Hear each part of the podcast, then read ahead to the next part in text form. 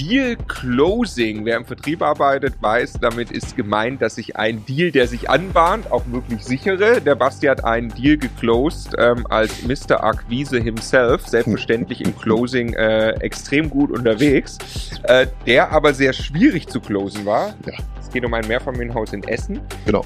Hallo Basti. Hallo Marco, hallo Stefan, schön, dass ich da sein darf. Hallo liebes Internet. Der Immokation Podcast. Lerne Immobilien.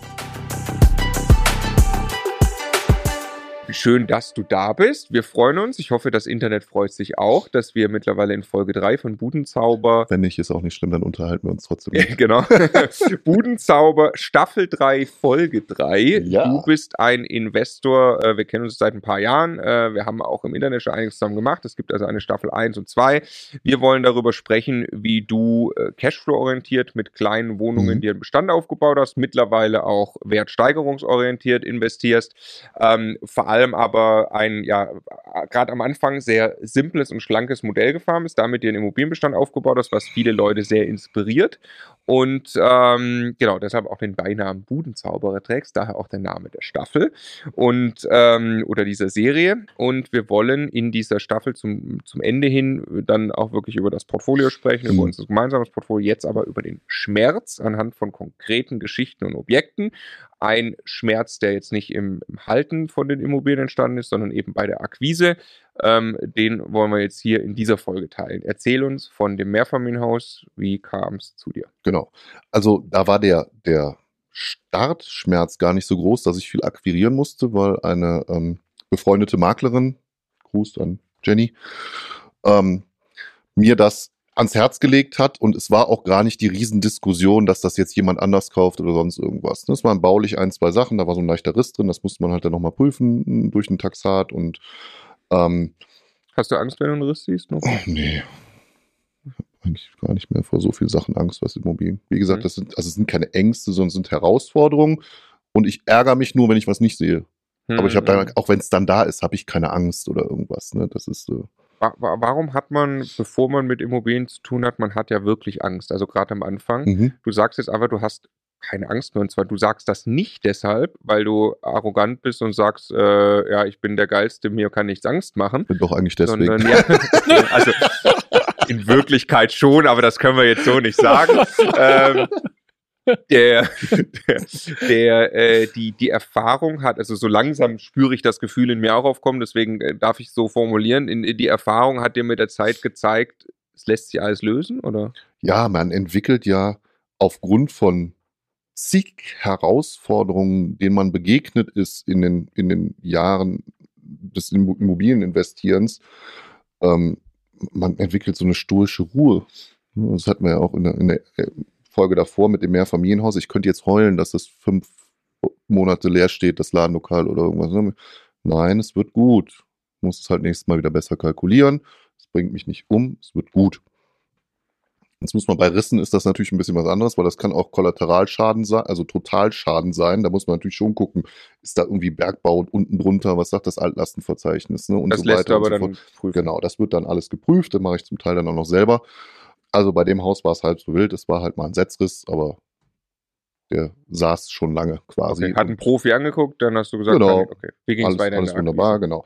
Ähm, ja, hab das, hab das Haus mal angeguckt. Äh, schön waren immer noch fünf Garagen mit dabei, also so richtig so ein, ach, hm, vier Parteien, fünf Garagen, Stellplätze, schön mit so einem Hof hinten dran, mag ich sowas. Ähm, angeguckt, ähm, erste Mal die Schwierigkeiten, mir kam nicht, mir kam nicht ins Haus rein, mir kam nicht in die Wohnung rein, alles ein bisschen verquickt. Äh, irgend, irgendjemand hatte da aus in seiner Welt noch an, einen angeblichen Erbanspruch, den es aber gar nicht gab. Also da gab es wohl eine Betreuerin, die wollte sich daran bereichern, an diesem kranken Menschen, wollte sich das wohl auch erschleichen, wenn man es richtig böse formuliert. Und mh, Kinder und so weiter, von denen habe ich es halt dann am Ende erwerben können. Es war aber ein Prozess, der mehrfach auf der Kippe stand. Also wo man dann auch durchaus hätte sagen können, okay, das muss jetzt noch gegen, durch irgendwelche Gerichtsbarkeiten oder sonst irgendwas und kaufen tue ich es erst in einem Jahr oder so. Ne?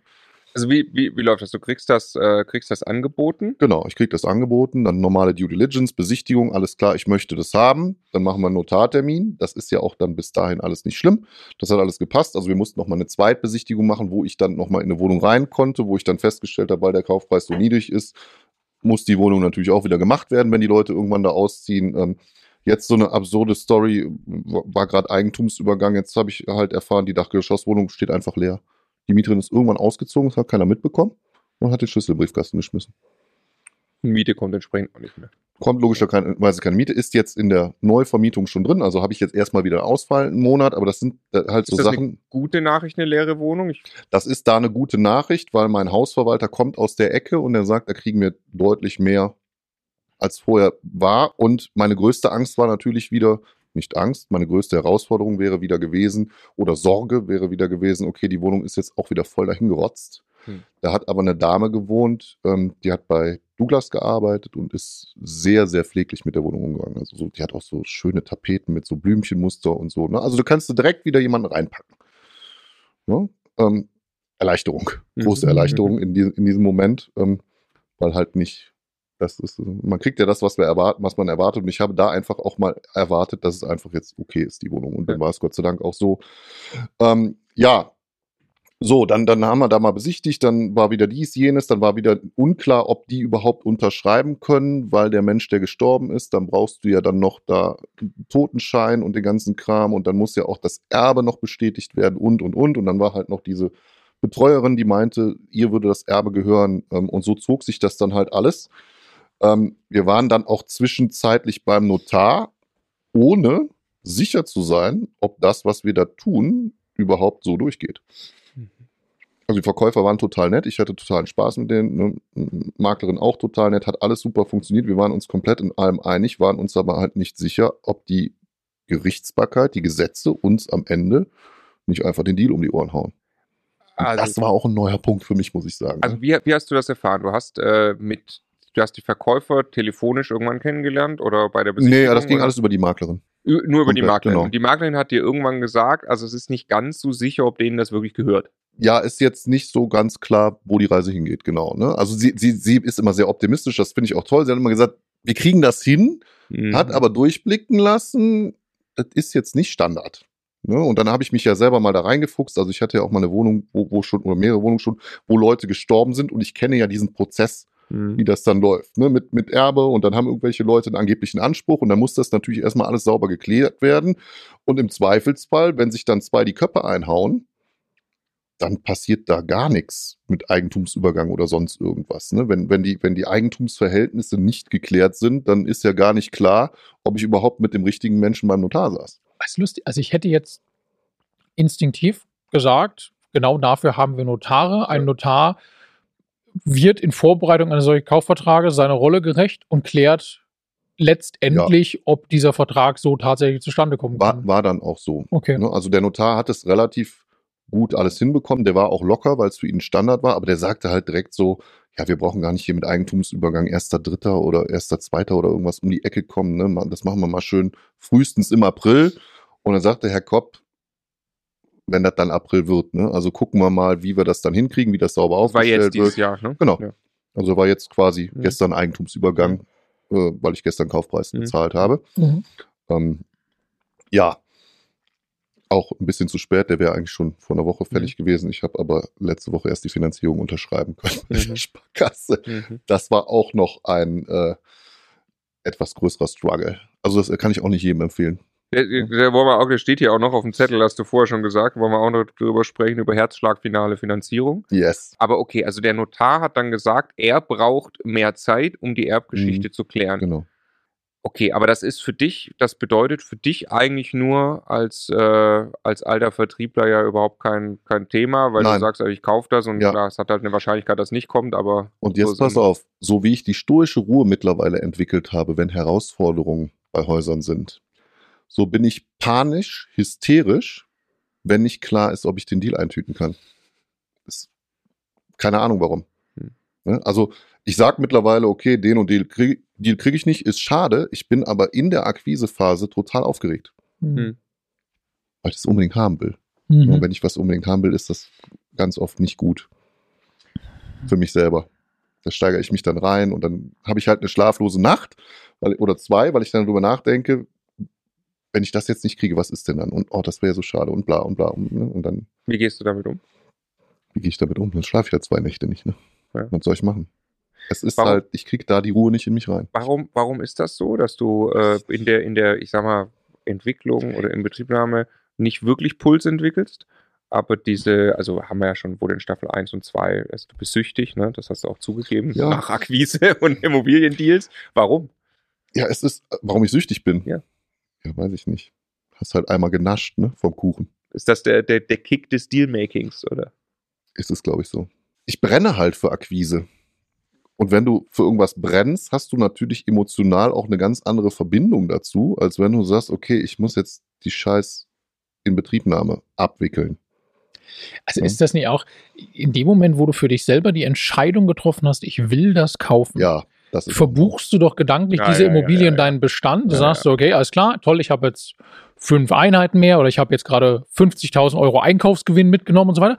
Und ab dann fühlt sich das nicht mehr an wie etwas, ich gewinne was hinzu, sondern das nimmt ja, mir ja. jetzt jemand weg. Genau, genau. Und etwas zu verlieren, ist immer, Das tut ist- viel, viel mehr weh, als es gut tut, etwas zu Ja. bekommen. Und das ist, glaube ich, genau dieses, hey, boah, ich will das haben, jetzt, das darf mir jetzt keiner mehr wegnehmen. Scheiße. Das ist ja schon meins, ne? Ja. Also ich mache da wirklich so absurde Sachen. Ich habe ja so eine riesen Excel-Tapete und ähm, ich bin ja, ich glaube, so ein bisschen an Karma und ich trage dann die Immobilie schon da ein. Mit allen Werten.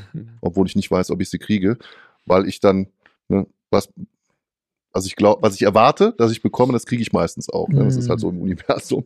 Und das mache ich dann oftmals bei den Dingern.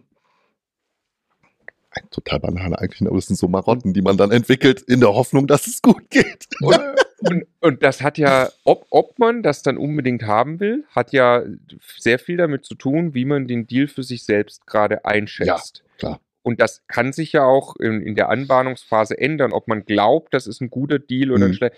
Das wollte ich gerade nochmal fragen. Also Mhm. äh, zum, zum Beispiel, ich möchte immer mehr die, die 40 Einheiten Pseudoplatte, die keine Platte ist. Ne? Äh, die ist bei in mir der Stadt, die grad- wir jetzt gerade noch nicht nennen. Ja, ich glaube nicht, dass wir sie nennen sollten in Respekt für die Co-Investoren, aber Mhm. genau. Ähm, äh, gehört Das- jetzt auch nicht hierhin, das ist meine Folge. ja, aber da habe ich gerade so eine, so eine Emotion zu dem Objekt, so das äh, am Anfang so, ja, okay, und so von Ja, Tag zu Tag ja, ein bisschen mehr, das soll mir Ja, jetzt keiner mehr weg. Das hätte ich sehr gern, dass wir das Ich haben, will oder? es ehrlich gesagt auch haben. Und, und meine Frage an dich ist, was, wo, wo, also kannst du irgendwelche Kriterien ausmachen? Kaufpreis unter Marktwert, ist es das auf dem Quadratmeter oder woran? Es ist eine Mischung aus allem. Ich, mu ich muss sagen, bei Mehrfamilienhäusern ist teilweise bei mir mittlerweile auch, dass ich die Häuser einfach schön finde. Ich finde ich find's Haus schön. Ja, das ja. ist jetzt ja. emotionaler Bullshit Ja, ja. als rationaler Geld an Kapitalanleger, äh, Investor. Aber mir hat das gefallen. Das, mir hat das Gesamtkonstrukt gefallen. Mir hat das Entwicklungspotenzial, was bei da ist, nicht so viel, aber das bisschen, ne, mir hat der Preis gefallen. Das ist alles halt so eine, ein kleines, schmuckes Ding, was man richtig schön mitnehmen kann, wo ich weiß, ich habe Freude dran einfach. Ne? Gefühl am Ende. Aber ist ja, super. ne? Ist Also super die Verkäufer mieten da selber noch Garagen an, zum Beispiel. Die hat man noch mit im Boot. Da wohnt noch irgendjemand. Hoppala, der ist der Familie auch relativ nah. Das hörte sich rund an und ja, machen wir uns nichts vor. Bei dem Faktor 11, Komma irgendwas ist halt auch einfach ein richtig geiler Deal. Ne? Aber Es ist aber super, es ist super gefährlich, um das noch einmal aufzugreifen, wenn ich diese, wenn ich das gedanklich schon gekauft habe und Ja, diese ja. emotionale Nähe aufgebaut habe. Ich muss ja in diesem Prozess kritisch bleiben, bis ich zum. Notar gehe. Und es kann halt sein, ich finde die eine Information, hätte ich die an Tag 1 gefunden, hätte ich sofort gesagt, Mhm. es kommt Mhm. nicht in Frage, Mhm. Filter raus, ne? So hätte ich sofort wegsortiert.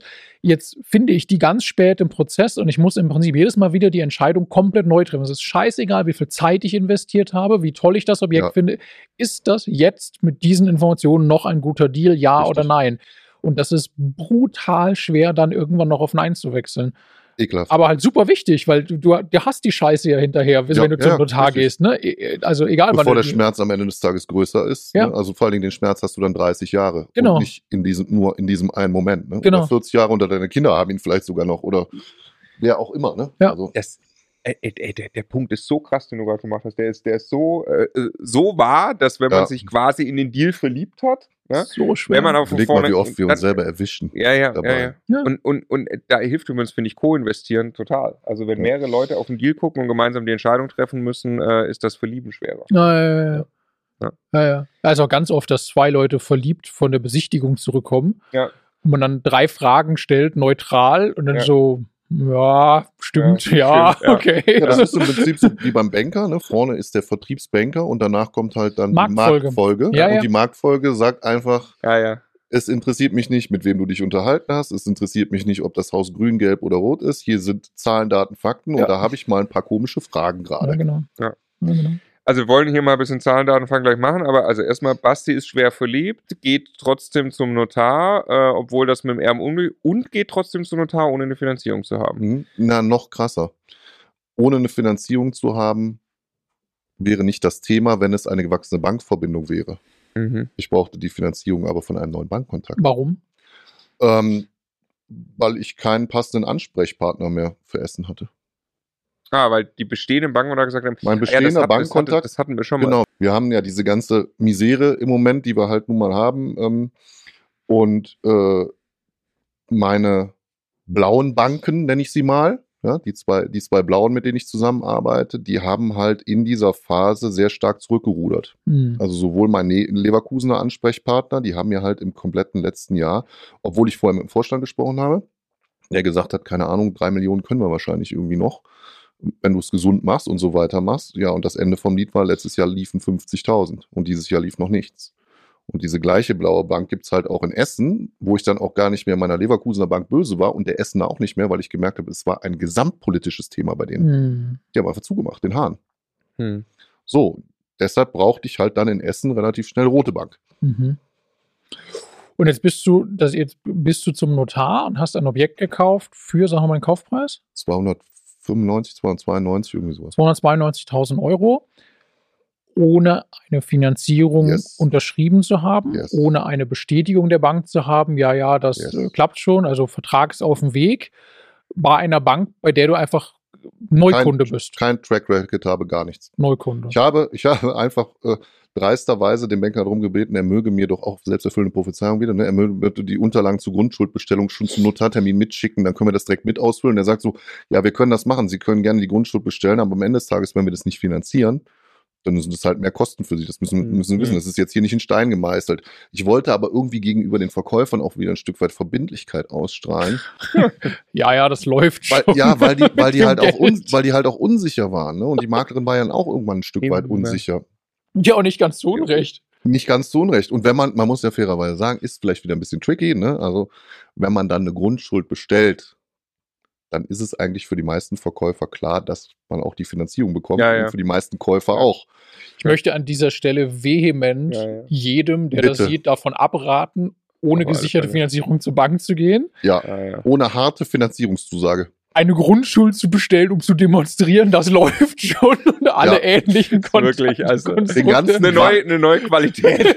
Ja. ich- das- ist wieder, das, das kannst du tun, weil du in allerletzter Konsequenz genug Vermögen hast, solche Ja. Dinge dann irgendwie zu lösen, so unangenehm das dann auch sein mag, was das alles Ja. bedeutet, ne?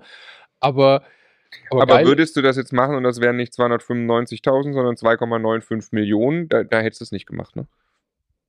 Ja! Es kommt drauf an. ja. Also wenn es 29 Millionen wären, hättest du es nicht Ja, es, gemacht. ko- ne, ich glaube, ja, gut, das ist dann auch egal. Also, pleite, Wär's ja egal. Ja, nee, aber eben, also du hätt- aber du 29 wärst- Millionen hätte ich es nicht gemacht, 290 Millionen wäre ich dann doch wieder schwach geworden. Ja. Nein, also es kommt, es kommt ja immer drauf an, wie gut ist der Deal. Und ich bin mir ja sicher, dass die Bank diesen Deal gut eintaxt und dementsprechend mir ja auch die Kohle gibt. Mir ist jetzt egal, ob da 300.000, 3 Millionen oder irgendwas draufstehen. Wenn der, Mhm. wenn der Deal ultra hot ist Nee, gut funktioniert, Mir geht es um den Fakt, dass es 5% Restchance gibt oder 1% Restchance gibt, also bei 3 Millionen hätte ich es nicht gemacht. dass du insolvent gehst. Ja, bei 3 Millionen wäre das Risiko, dass ich insolvent gehe, da. Bei 300.000 ist es nicht da, weil Ja. der größte Schmerz wäre gewesen, ich hätte es halt aus meinen Reserven bezahlt. Genau. Und das, meine ich. Wenn du nämlich bei 3 Millionen nicht bezahlen kannst und Dann- du gehst insolvent in irgendeiner Form, dann ist das Immobilienspiel zu Ende für dich. Ne? Dann haben wir halt eine komische Staffel 4. Ja, genau. Richtig. Oder eine, Ähm, eine relativ leere Staffel. So einfach nur so ein leeres Blatt. Ah, du hast dann, du hast dann aber die Zusage von der Bank bekommen. Der hat mir das vorher schon gesagt. Wir machen das. Also wenn man da seine Zahlen hinschickt und ein gewisses Gefühl dafür hat, von bei wie viel Einkommen man Geld bekommt, zu versteuerndes Einkommen, was auch immer. Ne? Jetzt war da noch der Engpass bei den 2019er Zahlen, da hat noch ein bisschen was gefehlt. Bei uns im Co-Investment, da hat am Ende des Tages war das übrigens der ausschlaggebende Punkt. Das letzte, was noch gefehlt hatte, war dann wirklich Ach geil. die steuerlichen Unterlagen Mhm. von, vom, vom Budenzauber NRW 1 GmbH. Ähm, Also unsere gemeinsamen GmbH, der Jahresabschluss war genau. für die Bank. weil wir einfach da steuerlich noch was optimieren mussten, was alles gut ist. Das, das war halt eine Verkettung von Ereignissen, wo ich fairerweise irgendwann dann leicht ins Schwitzen gekommen bin. Ja. Weil der, der hat immer Unterlagen, der hat immer gesagt, wir machen das, wir machen das. Und normal, ich, ich meine einschätzen zu können, wenn ein Banker mir das quasi ins Gesicht sagt, wir machen das, wann das so ist und wann nicht. Aufgrund von Erfahrungswerten. Gar nicht arrogant oder so, nur einfach, man kriegt halt viel mit Menschen mit und mit Menschen interagieren ist ja sowieso was, was ich sehr gerne mache und glaube, habe da ein sehr feines Gefühl, ob mich jetzt einer da voll labert oder ob das wirklich ernst gemeint ist. Und der, der hat das ernst gemeint. So, und dann war aber dann trotzdem der Struggle irgendwann, ne? Und dann kam ja noch der Knaller, dann waren ja jetzt noch die Osterferien. Ich habe keine Kreditverträge unterschrieben und dann habe ich dem irgendwann geschrieben und dann kam nur so ein Pop-up-Ding, ja, ich bin jetzt bis zum 15. im Urlaub. Dann habe ich, an- hab ich halt an seine Kollegin geschrieben, so, Entschuldigung, ich habe hier eine Fälligkeitsmitteilung. Wie gehen wir denn jetzt damit um? Ne? Also, lange Rede, kurzer Sinn, die Unterlagen waren dann da, meine ganzen steuerlichen Unterlagen waren da, unsere ganzen steuerlichen, alle, alles, was sie haben wollten und die wollten unfassbar viel haben, weil es war das Erstgeschäft Mhm. muss man auch fairerweise sagen, liebe Community, macht ihr ein Erstgeschäft mit einer Bank und seid vielleicht nicht angestellt, sondern selbstständig, macht, taktet es nicht zu eng. Aber zum Glück machen die ja das ganze Dokumentzeug macht ja richtig Spaß. Genau, da ich das ja auch so liebe und weil ich auch so gut da drin bin, ne, ja, Also ist halt auch tatsächlich dann irgendwann mit so einem Portfolio, also die, die Bank muss sich ja einen ehrlichen eigenen Blick Übelst. auf deine Vermögensverhältnisse verschaffen. Das heißt faktisch, die muss 160 Wohneinheiten irgendwie zumindest mal so einwerten, dass sie das in ein vernünftiges Verhältnis zu deinen Ja, Schulden setzen Gesellschaft kann. Genau. prüfen auch. Ne? Ja, Ge Gesellschaften mit. Jahresabschlüssen. Ihr, ihr erster Kauf in meine neue VV ja, Mhm. war also natürlich auch noch, also ich habe ja alles mitgenommen. Ne? komplett. Noch also, zwei Gesellschaften vorher gegründet, ne? die GBR letztes Jahr noch, dann mit euch, den, und also Und du ist- meintest wird ja größer. vorhin, sorry, ich wollte nicht nochmal. Nee, Entschuldigung. du, du, du meinst vorhin, du, kannst einen Banker ansehen, ob der das ernst meint, so, aber der Vorstand, der dir gesagt hat, alles cool, der meinte das ja auch ernst, der konnte das auch sogar entscheiden, das ist ja das zweite Kriterium, Genau. also meint er das ernst und kann der diese Entscheidung treffen, aber Und dann kamen Lebensumstände, wo man sagt, okay, das ist jetzt Weltall quasi. Ne? so, genau. Übernatürlich. Also einfach Restrisiko, ist passiert irgendwas gesamtwirtschaftlich, so also 2008, das ist ja nicht so, dass sowas alle 100 Jahre mal passiert, ne? jetzt ist gerade eine spezielle Situation, 2008 war eine andere spezielle Situation, Äh, 1999, 2000 war eine andere spezielle Situation, also es gibt einfach solche Dinge, wo dann vorübergehend das mal heißen kann, okay, die nächsten drei Monate gucken wir mal lieber, was Ja. passiert, bevor Ja. wir irgendwas machen. Also da bin ich auch ein bisschen ins Schwitzen gekommen, weil ich auch von vielen anderen, ich unterhalte mich ja mit vielen Leuten, ähm, gehört habe, wo es da überall enger wurde. Ne? Also zig Finanzierungen, die geplatzt worden sind, wo auf einmal dann noch äh, Geld nachgefordert wurde, dies und jenes. Also in dieser speziellen Situation, ich bin ins Schwitzen gekommen, ja, aufgrund der Summe, weil ich wusste, ich kann es irgendwie aufbringen, habe ich ruhig geschlafen. Hätte ich das nicht gehabt, Hm. wäre ich, glaube ich, den Tod der tausend Tode gestorben. Und das, das ist der Punkt. Also du kannst ja, du kannst ja nicht ernsthaft eine Entscheidung treffen, die dann wirklich all in ist. Also wo das jetzt wirklich irgendjemand anders in der Hand hat. Haha, nicht, ja, nicht reden so, als hätte ich das nicht schon mal Nein, gemacht aber- in meinem Leben. Aber das ist aber nichts, was ich, was ich, das würde ich niemandem Risikoneigung Nein. hinterher empfehlen. Nein. ernsthaft ein, und sei es auch nur ein paar wenige Prozentpunkte, das Risiko einzugehen, finanziell den eigenen Ruin herbeizuführen. Das ist halt ultra zock. Ja, Also, also also wir, wir äh, haben ja äh, ein paar Mal so Entscheidungen diskutiert und haben sie quasi auseinandergenommen, inwieweit geht man an gewisse Grenzen ran.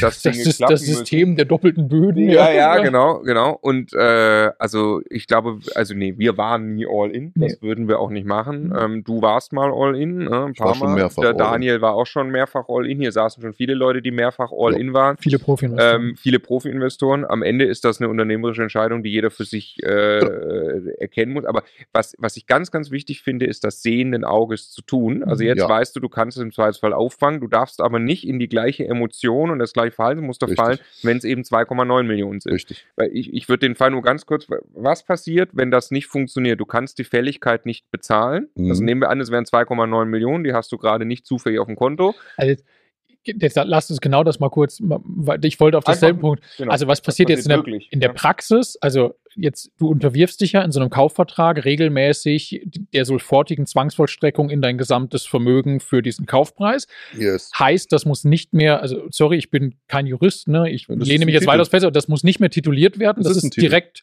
das kann Das ist direkt ein vollstreckbarer Titel. Das kann ein Gerichtsvollzieher nehmen und im Prinzip dein Vermögen nutzen zur Befriedigung dieser Förderung, Ja. Forderung. Aber in der Praxis, und das wissen wir auch aus vielen Erzählungen, passiert das nicht sofort, sondern es, dann wird halt, also dann wirst du ermahnt und erinnert Hm. Und musst in aller Regel dann auch Zinsen bezahlen und dann der Kaufpreis wird dann entsprechend höher und pipapo, aber Und du verhandelst. Du verhandelst so wahrscheinlich, und rufst an. demütig und sagst, tut mir leid, es ist komplett in die Ich Hose geblufft, gegangen. sorry. Was auch immer. Sie kriegen 5% auf den Kaufpreis obendrauf, dafür vereinbaren wir eine neue Fälligkeit, Ja. was auch immer. Also, aber du bist halt in einer Ja, Scheißsituation. also man muss sagen, das ist ja eigentlich der Regelfall, so wie ich es auch aus Erzählungen kenne. Mir ist Gott sei Dank noch nie äh, passiert und Ja. jemandem, der in meinem näheren Umfeld ist, ist es auch noch nicht passiert. Toi, toi, toi. Wünsche ich keinem. Der Engpass ist ja nur, wenn du Gelder gegenüber der Bank nicht darstellen kannst, dann wird es ja richtig heftig. Ne? Also Ja, wenn du die ja, Bank ja. nicht befriedest, Hm. befriedigst du eine Kaufpreisfälligkeit. Also erstmal hast du ja da zwei, vier Wochen Frist, keine Ahnung wie lange, nach Fälligstellung. Hm. Ähm, und ich kenne keine Geschichte, wo man nicht mit Verkäufern reden konnte. Hm, ja, ja. Und meistens, wenn man es dann nicht mehr, also viele Leute haben die Kohle da dann irgendwann bekommen. Das ist ja der Standard. So, dann gab es halt ein bisschen Verzugszinsen, dann musst du halt nochmal 2.000, 3.000 Euro drauflegen, was auch immer, um die gnädig zu stimmen. Und ansonsten wird der Kaufvertrag halt rückabgewickelt Ja, ja, auf deine auch. Kosten. Ja, ja, genau. So, dann musst du vielleicht noch eine Entschädigung zahlen. Abschließend, es hat jetzt alles mit dem Haus geklappt. Es war Eigentumsübergang. Ich habe vernünftige Zinsen bekommen und wir sind safe. Heute, also gestern Kaufpreisfälligkeit, heute hat der Entschuldigung, Verkäufer. den Punkt habe ich ganz vergessen. Selbstverständlich, ne, es hat alles geklappt. Ich, ja, Genau. Äh, ja. Das Und Geld ist von der Bank und, Und es, nicht ist aus auch, und es ist ein. Faktor 11, der vielleicht irgendwann im nächsten Faktor 10 wird. Lass, lass uns das nochmal machen, das, äh, äh, äh, um, um das Bild rund zu machen. Du hast eine Ist-Miete äh, auf dem Haus von 24.000 Euro. Du hast eine Bankrate von 14.000 Euro. Mhm. Das heißt, äh, da bleibt tatsächlich, das ist ein, das ist ein 8%er, Mhm. 300 Quadratmeter Wohnfläche, Fünf Ähm, Garagen. fünf Garagen, genau. Also in Summe war es das Ergebnis wieder, also der, der wichtigste Punkt überhaupt Genau. in der, in der, in der Folge.